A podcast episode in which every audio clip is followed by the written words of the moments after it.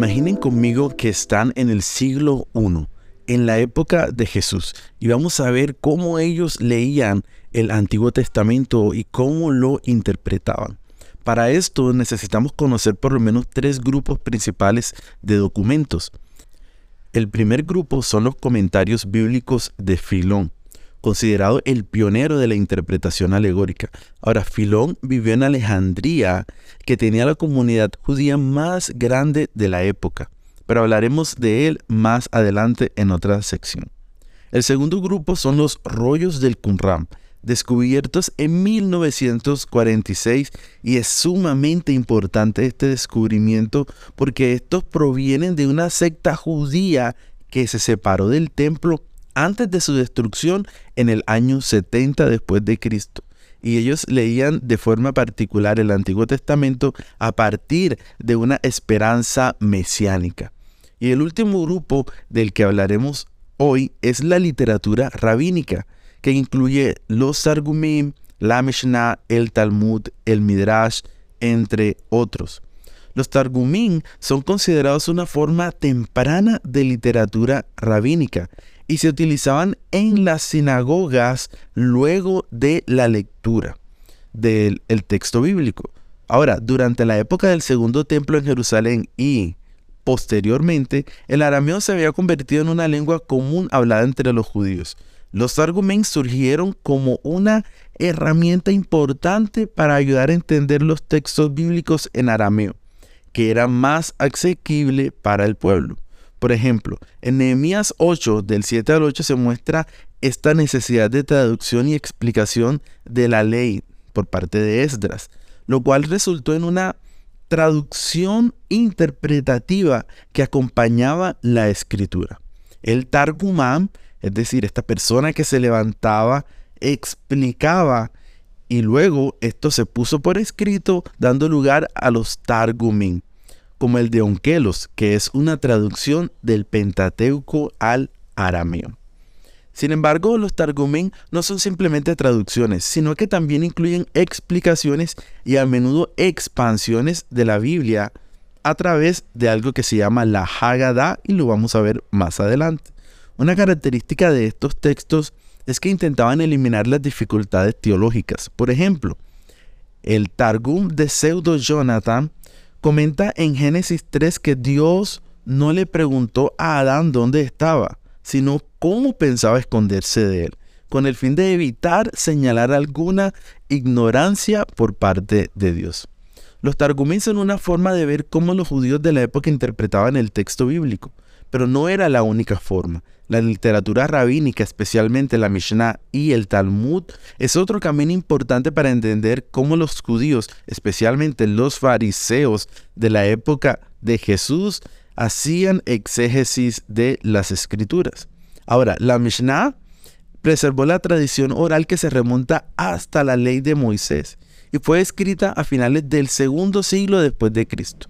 La Mishnah contiene opiniones de rabinos hasta esa misma fecha. El Talmud, por otro lado, es un comentario de la Mishnah realizado por rabinos posteriores al segundo siglo. Y te animo a que tomes algunas notas de estos apuntes para que luego las puedas repasar.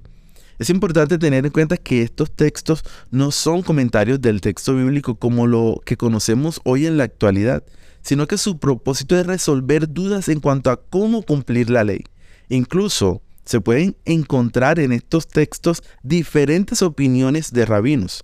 Ahora, la literatura rabínica muestra claramente las diferentes opiniones de estos rabinos, y los judíos de la época eran conscientes de las contradicciones entre ellas.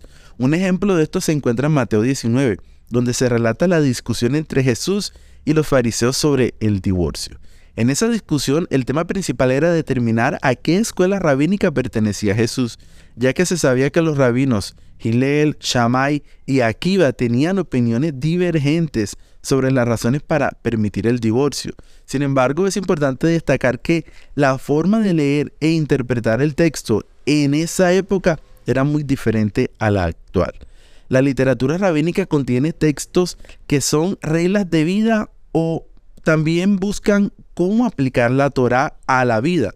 Y estos grupos de textos se conocen como la halaká, Es decir, uno puede decir que en la Mishnah o en el Talmud hay textos haláquitos. Quiere decir que son textos que buscan aplicar la Torah a la vida explicando cómo se aplica la ley. Y también contienen anécdotas no normativas conocidas como la Haggadah. Entonces tenemos la Halaká, que son reglas de vida, y la Haggadah, que son anécdotas no normativas. Tenemos también los Midrashim, que es el plural de Midrash, y son documentos a modo de comentarios sobre libros bíblicos. Ahora, estos comentarios buscan preservar opiniones de antiguos maestros como lo hace la Mishnah y el Talmud. Aunque se puede decir que el Midrash tiene un tinte más exegético, quizá a lo actual, también hay que decir que en los Midrash, en los Midrashim, se agregan opiniones de diferentes maestros sin intentar buscar coherencia o preferencia entre las diferentes opiniones, como lo hacen los comentarios modernos.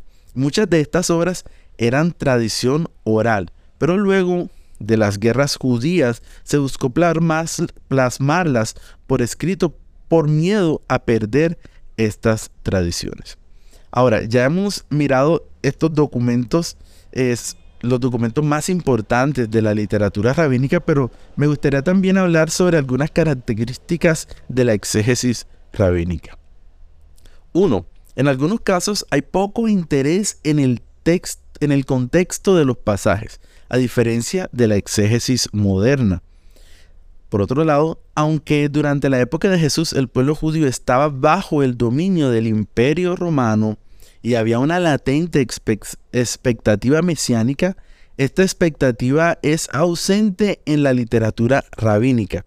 Y yo creo que esto puede deberse en gran parte a que esta literatura se escribió después de las guerras judías y refleja la desilusión frente a las expectativas levantadas por los grupos rebeldes de la época como los celotes y otros grupos.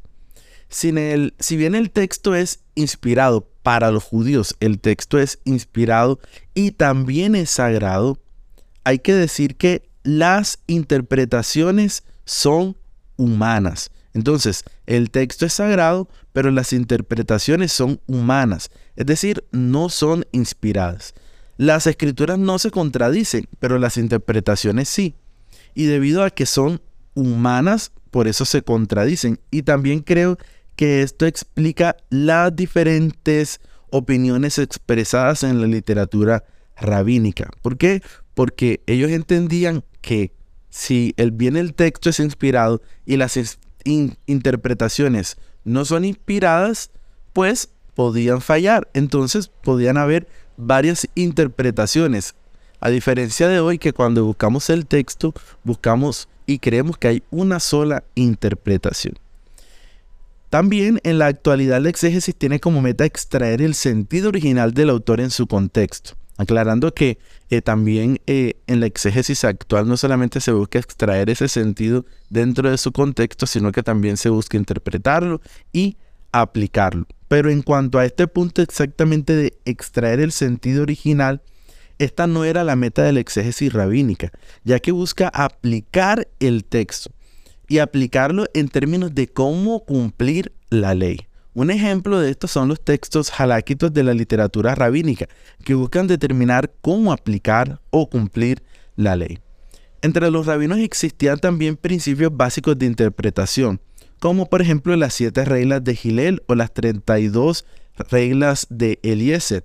De hecho, eh, esta forma de interpretar la Biblia, de que la Biblia se interpreta a sí misma o la analogía de la fe, viene de estas reglas, viene de la literatura rabínica, o por lo menos se, puede encontrar en las reglas de interpretación de la literatura rabínica vestigios de esta eh, forma de interpretar. Un ejemplo de esto es la tercera regla de Gilel, que establece que se pueden construir una familia a partir de dos textos. Jesús utiliza esta regla al hablar sobre el divorcio en Deuteronomio 24.1, ya que cita Génesis 2.24 que habla de que es una sola carne para aclarar que el divorcio se permite en casos de inmoralidad sexual, es decir, que Jesús está interpretando Deuteronomio 24.1 con base en Génesis 2.24. En la exégesis rabínica también hay un gran respeto por las escrituras y también un literalismo en el que cada palabra o letra es importante. Por ejemplo, en el caso del divorcio, hay tres opiniones diferentes entre los rabinos porque cada uno hace énfasis en palabras diferentes en Deuteronomio 24.1. Los rabinos buscan cómo aplicar el texto y no necesariamente lo que el autor quiso decir. Por ejemplo, Shammai se enfoca en la palabra cosa indecente de Deuteronomio 24.1. Gilel se enfoca en el mismo texto en la palabra alguna cosa. Y Akiva se enfoca en la palabra si no le es agradable. Y a partir de eso presentan varias opiniones de, sobre el divorcio. Ahora, un ejemplo que ilustra cómo los rabinos se encontraban eh, o encontraban formas de eludir el cumplimiento de ciertos mandamientos a partir del literalismo se encuentra en la Mishnah. Eh, la Mishnah comentando Deuteronomio 21, 12 al 20, en este pasaje habla sobre el castigo de un hijo terco y rebelde que debe ser llevado a la plaza para ser apedreado. Ahora, la Mishnah establece que si el hijo, o bueno, por lo menos los rabinos, que las opiniones de los rabinos recogidos en la Mishnah, dicen que si la acusación proviene de uno de los padres, entonces la ley no se cumple porque ambos padres deben llevar al hijo. Si el hijo tiene menos de 13 años no se aplica la ley porque aún no está bajo la responsabilidad de la ley. Tampoco se aplica si alguno de los padres no tiene un brazo porque el texto dice literal que los padres deben tomar al niño de la mano. Además, el niño no puede ser eh, cojo o sordo o mudo o ciego y en especialmente sordo, ya que el texto indica que el niño no obedece la voz de sus padres y para desobedecer debe escuchar. Podríamos extendernos en más ejemplos, pero creo que con esto son suficientes para mostrar el eje de la exégesis rabínica, que no busca sacar el sentido original del autor, sino cómo cumplir la ley. Para nosotros como creyentes, a diferencia de los judíos, nuestro eje no es la Torá o el cumplimiento de la ley.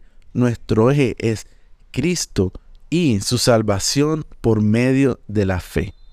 Está en Cristo Jesús. Nos vemos en el siguiente capítulo.